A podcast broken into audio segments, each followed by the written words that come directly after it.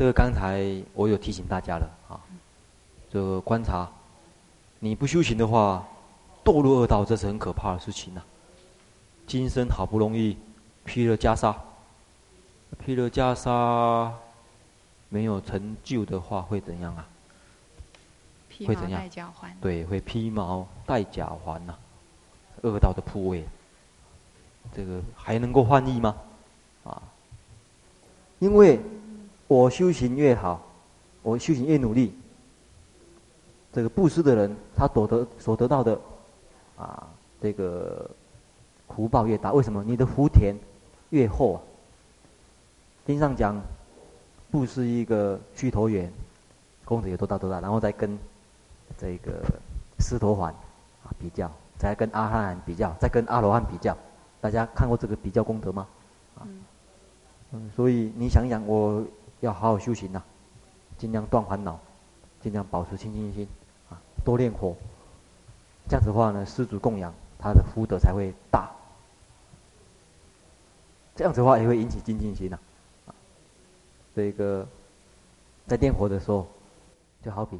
在那边除草一样，尽量把草除除除除，除的很干净的这个田呢，这个众生来种福田，哇，那才会长得很大的这个这个这个这个这个果报啊！整个都是杂草，呃，众生这个种福田种下去啊，这个根本都长不出来啊！在念佛的时候都很高兴啊，这个拔了一根草，又拔了一根草，阿弥陀阿弥陀，拔了一根草，啊、这个是。要把这个福田好好的这个开垦一下，让众生种得广大福田。有时候想到这边呢，就自己会起精进的心。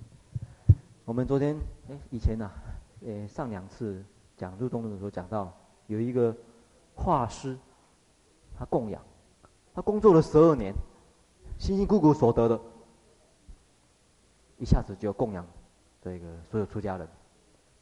有时候想一想。我们真的是看受人家供养吗？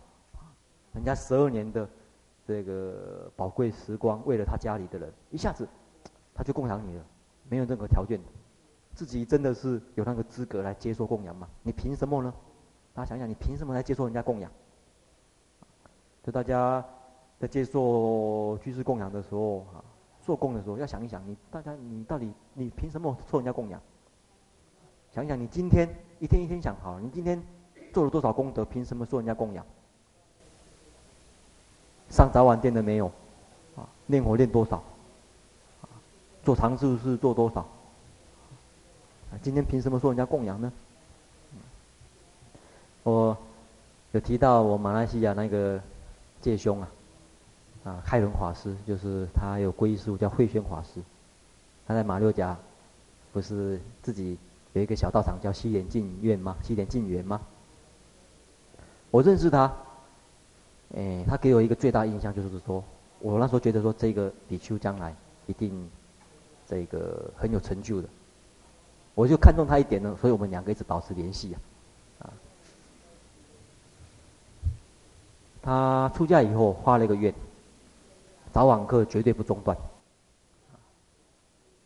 结果这个愿呢，一直到我去马来西亚碰到他的时候，他还是跟我讲，他到现在从来没有间断过。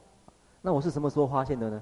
是因因为他以前住我们静院的时候，这有时候我陪他到台北去办什么事情，回来的时候那更赶不上做网课，他在车上，在公在公车上，在这个台器上面，他就做开始做网课起来了。